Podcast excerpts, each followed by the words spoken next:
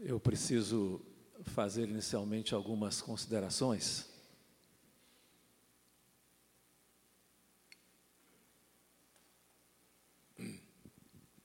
A primeira delas é que eu estou um pouco nervoso, né?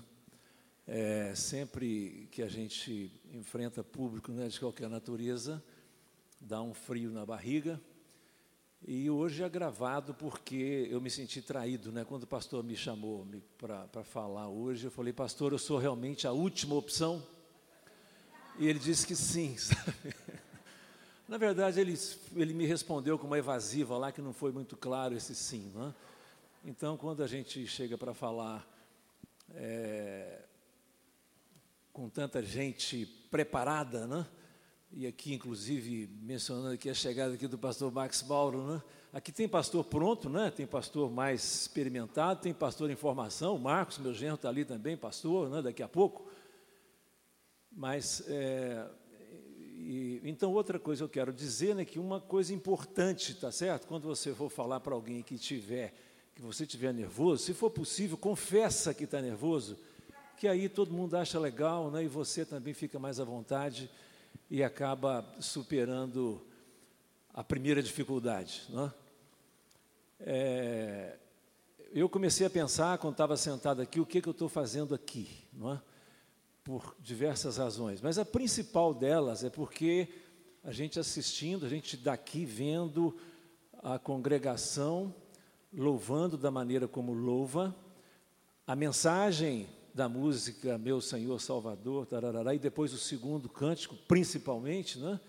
Me ensina a ser santo, meu corpo é santuário da tua habitação. A tomar como base, não é? Essa essa imagem que a gente tem, parece que a, a ideia de santificação, ela já está pronta na nossa cabeça. E outra coisa é que tudo que nós fazemos normalmente na igreja, teoricamente, está calçando uma vida de santificação. Pessoa que dedica, pessoa que dedica o seu, o seu dízimo, pessoa que vem, que canta, que participa do coral, não é? que participa das reuniões, não falta tal, não é? e que canta às vezes bonito, não é? é teoricamente é, a ideia de santificação já está formada, a ideia de santidade já está formada nessas mentes. Não é? Mas, de qualquer maneira, nós vamos traçar aqui algumas, alguns fundamentos é, para que nós possamos refletir sobre isso. Eu quero dizer que, ao escolher esse tema, é, eu tive a oportunidade de pensar muito nisso, né, como a gente pensa né, para poder falar, para poder falar publicamente. É, e pude aprender bastante sobre, sobre essa ideia da. Sobre a santificação, não é uma ideia, né? é, é, o, é o fundamento da nossa vida. Né?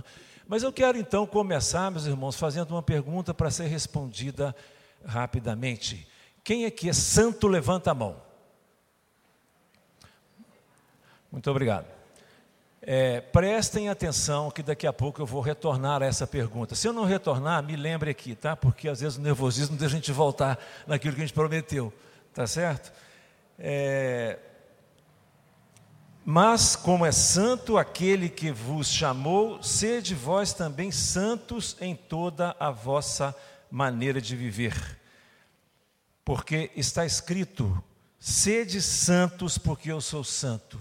A gente pensar em santidade é, sem ter um conhecimento firme do que, que isso significa, nos coloca em xeque, dificulta a nossa vida. Puxa, ser santo nesse mundo que eu estou vivendo, ser santo no contexto onde eu vivo, ser santo no ambiente em que eu trabalho, ser santo na família, Onde quer que eu esteja, parece que não cabe muito essa ideia de santidade, não é? é exigir demais. Nesse mundo com tantas ofertas que nos atraem para o mal, para pensamentos malignos, para intenções malignas, talvez não efetivadas, mas nós sabemos que só o pensar nas coisas ruins, o mal já está instalado em nosso coração e nós temos que retirá-lo. De acordo com a doutrina cristã, a santificação é o processo de tornar algo ou alguém santo, ou seja, que possui santidade, que possui santidade. Trata-se da separação e renúncia daquilo que é impuro, mal e profano.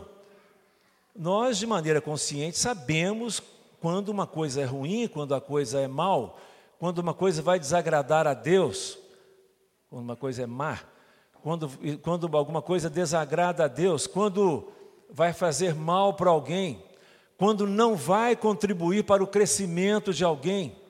E nós temos então que estar vigilantes quanto a essa questão da, daquilo que passa pela nossa cabeça, daquilo que nós decidimos. Não é?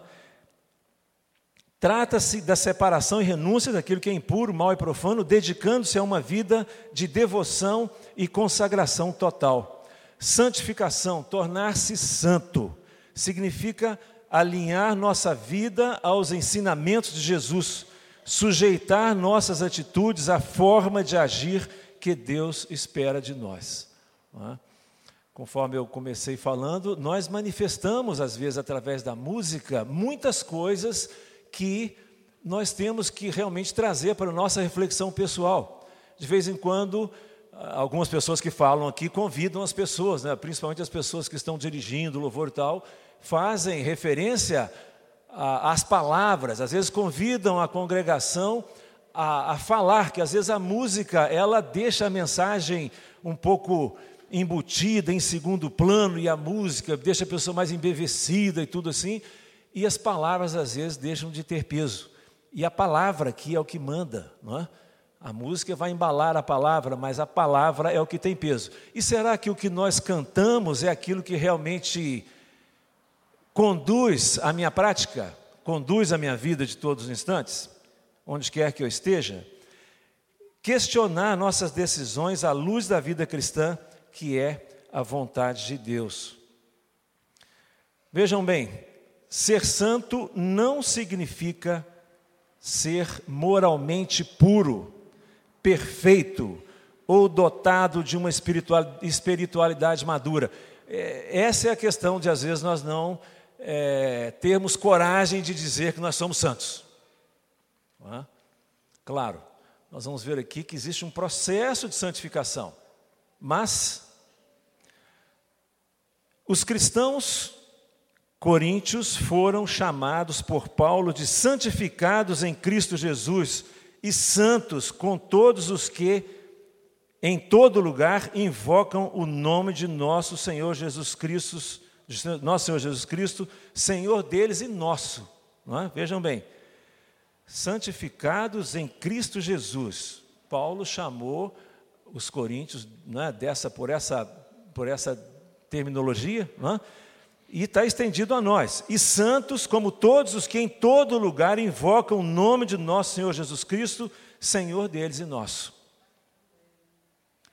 Mas o mesmo apóstolo Paulo, o mesmo apóstolo, declara que não pode dirigir-se a eles como a espirituais, mas como a carnais, como a meninos em Cristo. Ele se justifica. Ainda sois carnais, pois, havendo entre vós inveja, contendas e dissensões, não sois porventura carnais e não andais segundo os homens?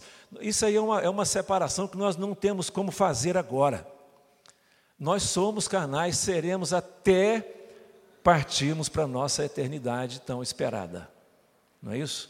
Então, nós é, estamos sujeitos aos erros, sujeitos ao pecado, sujeitos aos conflitos, sujeitos às brigas, sujeitos a tudo aquilo que a, a nossa situação humana é, nos impõe. Quem jamais imaginaria que pudesse haver santos invejosos, contenciosos e carnais? Mas há, e como há, todavia, toda imperfeição não os desqualifica como santos. Poderíamos dizer, todavia, sua, nossa imperfeição não nos desqualifica como santos. A palavra hebraica traduzida por santo é kadosh, que significa tão somente, alguém já mencionou antes, né? quando eu perguntei quem aqui é santo, separado. Está dando para entender? Quem aqui é santo? Não tema, não é? levante a sua mão. Se você um dia aceitou Jesus, você foi marcado, você foi separado para ser santo, para participar da congregação que vai buscar a santidade, que vai a cada dia questionar a cada passo que você dá, cada passo que nós damos, não é? O que seria a definição exata de santificação?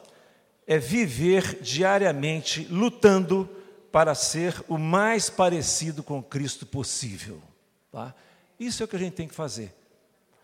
Eu quero discorrer aqui algumas afirmativas sobre a santidade, é? para que a gente possa então fechar. E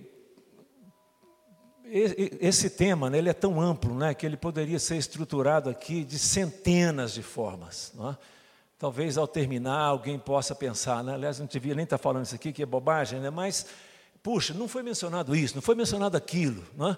Bom, mas o que veio para hoje é o que está aqui. Viver em, o que, o que é, é possível ter uma vida santa? É possível nós vivermos em santidade? Viver em santidade significa separar-se do mundo. Nós temos que nos separar do mundo. Isso não quer dizer que nós teremos que fugir para as montanhas viver em isolamento e nunca mais falar com quem não acredita em Jesus. Significa que teremos que separar é, o nosso coração do sistema de valores do mundo e valorizar as coisas que Deus considera mais importantes. Tá? Então a santidade é a separação. Ou, o que nos caracteriza como santos é a marca que nós recebemos, é a separação que Cristo fez de nós para uma vida que vai buscar essa santidade, que vai ter padrões diferentes, porém sem nos separarmos das trevas. Nós temos desafio, então, meus irmãos, de ser luz, né? Isso aí é tão falado. Onde quer que nós estejamos, sejamos luz. Não é? E, e às vezes isso, uma pergunta que vem é aquela, né? Será que em todo lugar que eu preciso de manifestar a minha opinião, conforme os meus princípios cristãos, eu manifesto?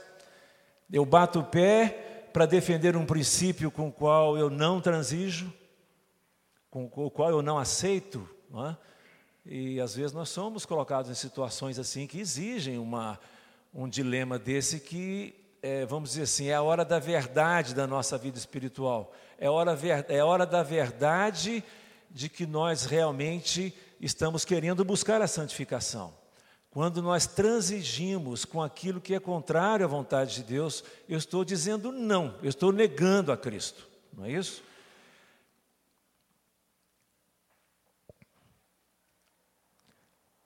Terá então, teremos então que viver no mundo em trevas, sendo luz para ele, luz reconhecida pelos que nos cercam, pela maneira do nosso viver, pelos frutos do Espírito Santo, lembrando, não é?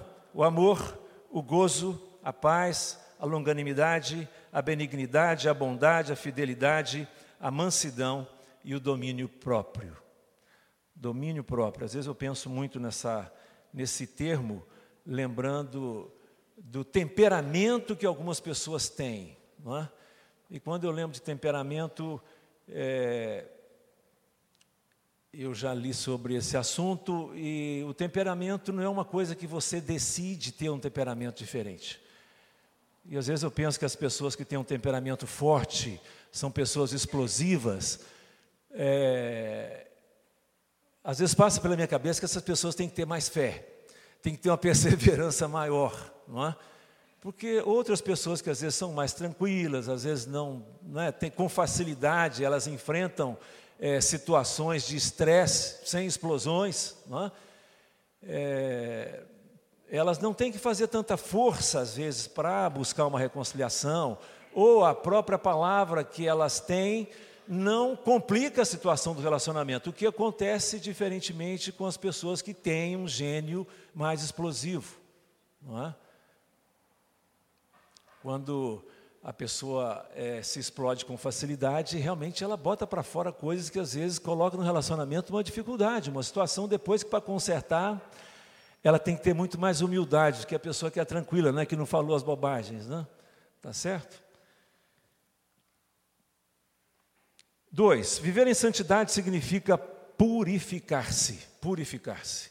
Fui separado, me tornei santo, uma pessoa separada, tá? Que requer que passe por uma purificação. Purificar-se não é vestir uma túnica branca e cobrir tudo que não é santo em sua vida. Antes é pedir para o Deus Santo purificar o seu coração.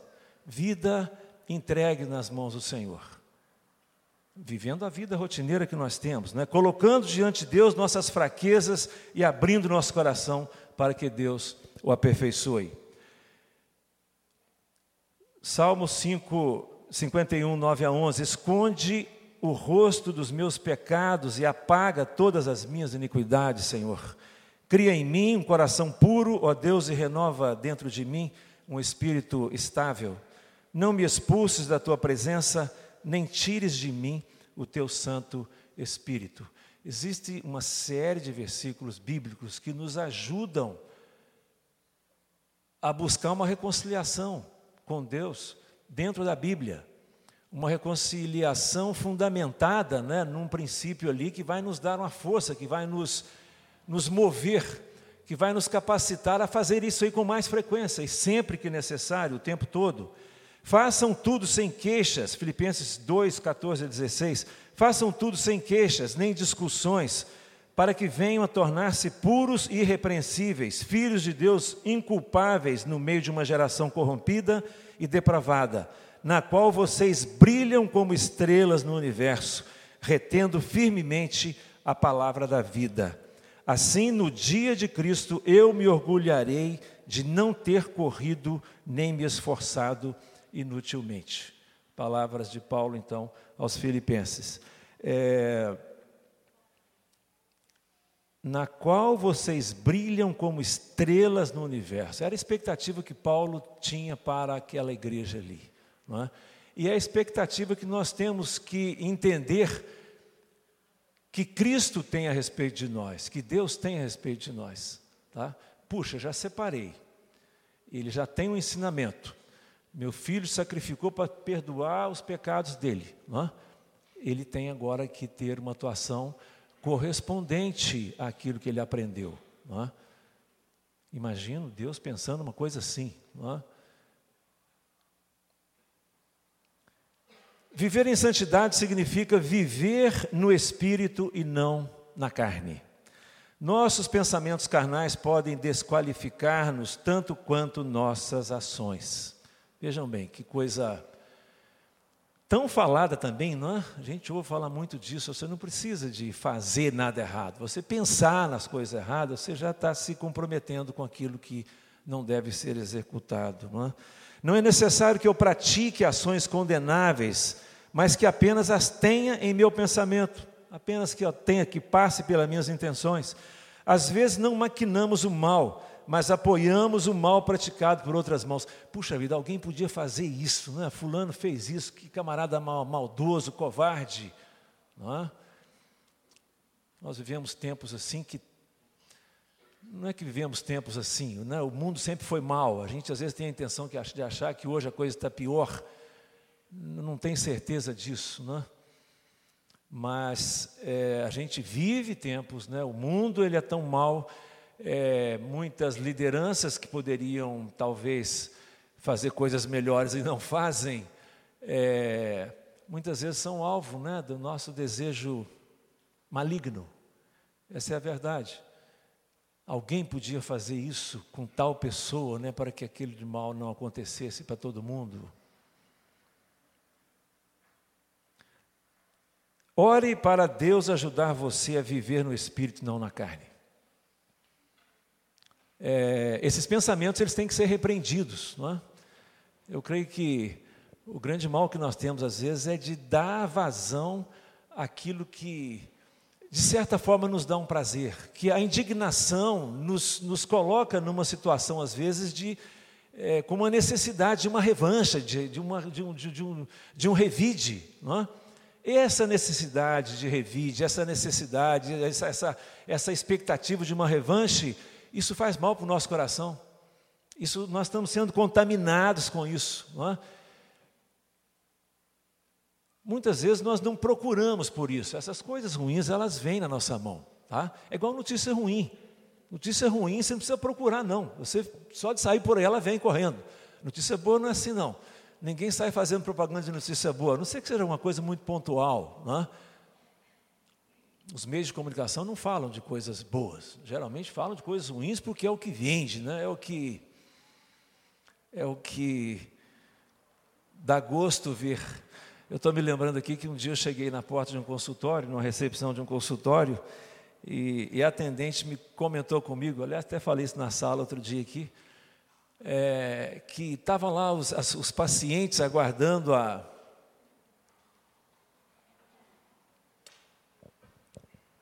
aguardando o atendimento, né? e a televisão está lá, estava todo mundo em silêncio e tal, e de repente deu uma chamada, daquela chamada, tchan, tchan, tchan, tchan, tchan, tchan, tchan chamada do Jornal Nacional, é aquela edição extraordinária, né? Tchan, tchan, tchan, tchan. Então diz que uma paciente lá deu uma tremida assim, ficou tensa e tal, o que, que aconteceu, né? Quer dizer, não falou nada, mas ficou em pé. E na hora que a notícia que deu não foi uma notícia ruim demais, a mulher explodiu. Hã? Eu acho que ela pensou, gente, caiu um avião, matou 500 pessoas, né? arrasou com o centro de São Paulo, sei lá, em qualquer lugar. Mas a notícia não foi tão ruim. E a mulher ficou tão decepcionada. Puxa, como é que usa um negócio desse para uma notícia fraca dessa? Aquilo ali para mim foi, puxa vida, ela contando aquilo, eu acho muito engraçada uma situação dessa, não é? Mas de certa forma, a notícia ruim parece que ela tem uma, ela tem um atrativo diferente, não é? Mas a notícia ruim realmente ela nos ela, ela pode às vezes tomar conta do nosso coração, ela pode passar a ser o nosso atrativo principal, né? É, nos noticiários, né? E, e, isso aí não vale a pena. Principalmente quando são notícias que nos afetam diretamente. Não é? Ore para Deus ajudar você a viver no Espírito, não na carne. Assim, viver no Espírito significa ter o pensamento recheado da presença de Deus conosco. Se nossa mente não for preenchida dessa presença de Deus, ela poderá se tornar oficina do diabo. O que, que nós fazemos com o nosso tempo ocioso? Como, é, como que nós gastamos o nosso tempo? Como é que nós preenchemos o nosso tempo? O quanto que nós somos edificados com o que nós fazemos. É, quando eu falo isso aqui, é, obviamente que deve-se guardar as proporções, né, que nós vamos gastar tempo com o nosso lazer, que faz bem para nós, nós necessitamos disso, é? nós vamos dedicar tempo assistindo bons filmes e tal, mas vamos colocar sempre isso aí, é, passar isso pelo crivo da nossa espiritualidade, não é? Isso está me jogando para cima mais, isso está me estagnando ou está me jogando para baixo?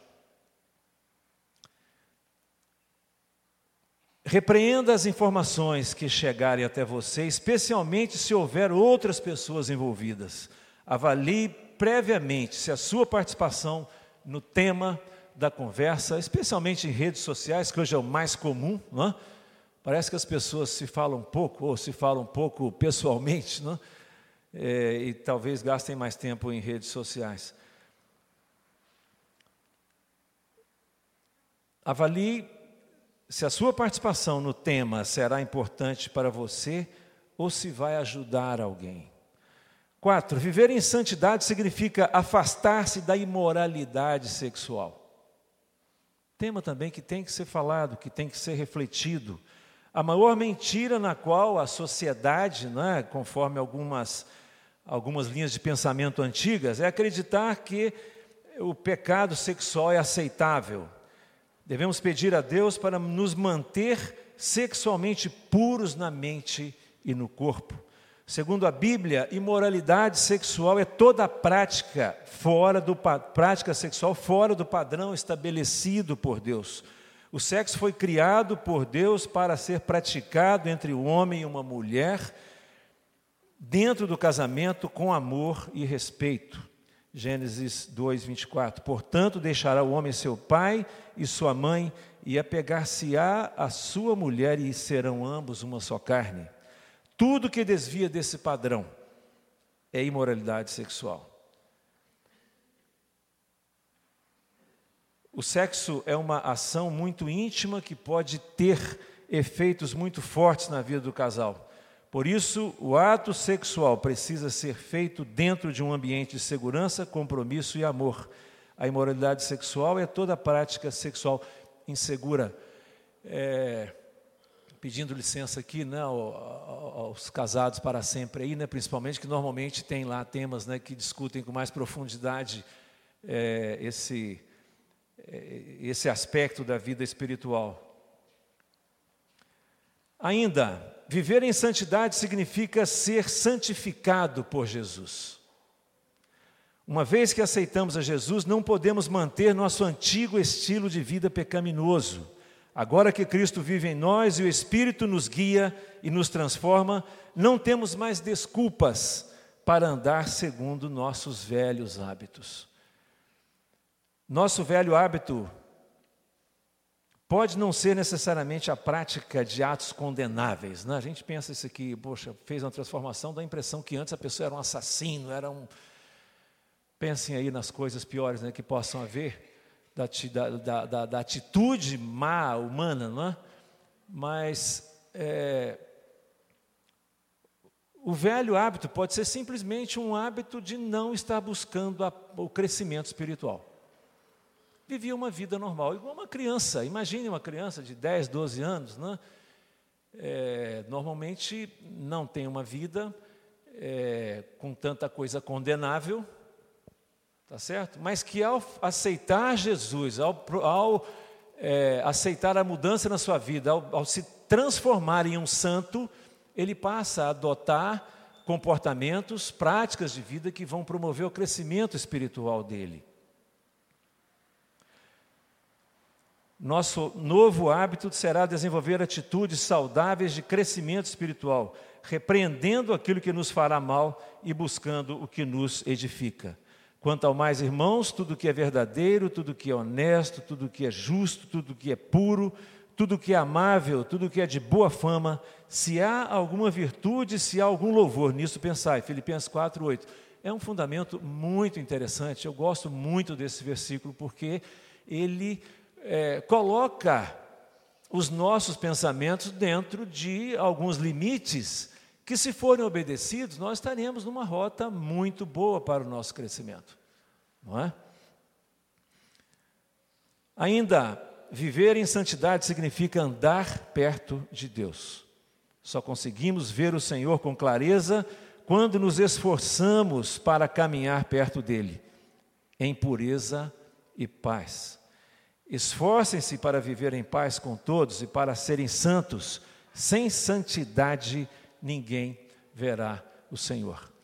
Nós não podemos ter dúvida nenhuma de que nós somos santos, somos pessoas separadas. Mas, principalmente, não podemos ter dúvida nenhuma de que estamos preocupados, estamos nos ocupando de ter atitudes que são aprovadas por Deus. Por isso, deixai a mentira e falai a verdade, cada um com seu próximo, porque somos membros uns dos outros. Irai-vos e não pequeis. Não se ponha o sol sobre a vossa ira. Não deis lugar ao diabo. Aquele que furtava, não furte mais. Antes trabalhe, fazendo com as mãos o que é bom, para que tenha o que repartir com o que tiver necessidade não saia da vossa boca nenhuma palavra torpe, mas só que for boa para promover a edificação, para que dê graças aos que a ouvem. Efésios 4, de 25 a 29. Finalmente, viver em santidade significa deixar Deus nos guardar. É, eu acredito que desses tópicos todos aí, esse aqui seja o que está mais vinculado à, à fé deixar Deus nos guardar. o comentário aqui está voltado para o efeito da salvação, o efeito da, da, do crescimento, mas quando eu penso na fé, é, eu luto, confesso com, para, com, com os irmãos aqui, eu luto com uma questão não é, de, já ouviram falar certamente, do descansar no Senhor, tem uma música que fala nisso também, não é? Descansar, não tenha sobre ti nenhum problema qualquer que seja e tal, né? Você não é capaz de carregar o seu fardo, entregue esse fardo ao Senhor, não é? Mas é, às vezes nós assumimos uma condição de autoproteção em situações que nós não podemos fazer nada. Já, já pensaram nisso? A, a ansiedade por alguma coisa, quando fala em ansiedade, é alguma coisa que não chegou a hora ainda e nós estamos nos ocupando dela antes. E nós não podemos fazer nada. Uma pessoa falou o seguinte: que você lidar com ansiedade é como você querer resolver um, um problema matemático mascando chiclete. Não tem nada a ver uma coisa com a outra, não? Mas a pessoa usou essa expressão e eu nunca mais esqueci. Não é? Nós não temos nada que fazer nós não podemos fazer nada. É, então, é, eu acredito que uma, um aspecto de grande, que representa um avanço muito grande, é quando nós conseguimos esse descanso. É? Nós conseguimos, é, talvez através da própria razão, né, que a ansiedade, às vezes, ela, ela, ela, ela denota um quê de irracional. Se eu não posso fazer nada, por que, que eu vou ficar bravo e nervoso? Por que, que eu vou tomar qualquer atitude que não vai impactar o momento futuro? Não é? Então, uma das, um dos aspectos aí, eu não sei em que, em que, em que graduação isso está, não é? mas é nós, através da nossa fé, nós conseguimos descansar no Senhor. Santidade é a vontade de Deus para a nossa vida, algo que Ele planejou para nós desde o princípio. E Ele é capaz de nos manter santos. Quando nosso coração deseja viver em pureza e fazer aquilo que é certo, Deus nos guarda de cair em pecado. Em que intensidade nós contrariamos esse princípio? Em que intensidade nós não deixamos Deus nos guardar? Nós queremos, não é? Você geralmente quer ser o seu guardião ou descansa no Senhor? É bom refletir sobre isso. Não é? Do que, que eu estou me ocupando que eu não consigo fazer nada e que eu preciso mais entregar, entregar nas mãos de Deus? Quando o nosso coração deseja viver em pureza e fazer aquilo que é certo, desejar viver em pureza requer disciplina constante, não é algo mágico. Muitas vezes temos que contrariar o nosso conforto para fazer aquilo que é certo. Buscamos fazer, buscamos fazer sempre aquilo que é certo? Conosco mesmos, com nossos familiares, filhos, pais, esposas, maridos, nos negócios, nos compromissos de toda a natureza?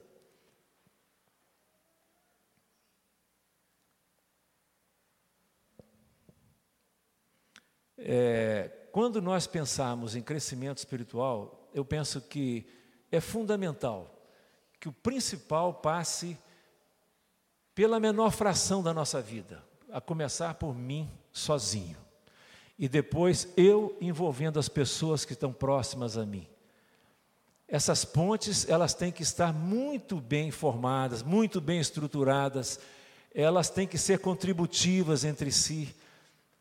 Eu não posso ter atitudes que venham romper esses relacionamentos, certo? Porque amar a Deus sobre todas as coisas e, e o próximo como a nós mesmos. Não é? O próximo, de maneira geral, deve ser amado por nós. Com os próximos com quem nós convivemos, nós temos que ir muito além disso. Não é? Nós temos que ser luz para eles naquilo que nós fazemos. De acordo com a perspectiva bíblica, a biografia de um santo não é um mapa para as próximas gerações, mas apenas um registro de quem buscou fazer valer a pena sua estada nesse planeta. Eu achei muito interessante essa, afirmativa. A biografia de um santo não é um mapa. O nosso mapa não é o nosso irmão, por melhor exemplo que ele seja para nós. E nós devemos manifestar isso para as pessoas, não é? Naquilo que, que, ela, que ela nos agrada. Essas falas, elas ajudam as pessoas a crescer, mas o nosso olhar tem que estar em Cristo Jesus. O nosso mapa para a busca da santificação é Cristo Jesus. Que Deus nos abençoe, nos guarde e nos dê é, determinação e perseverança nessa busca da santificação. Amém.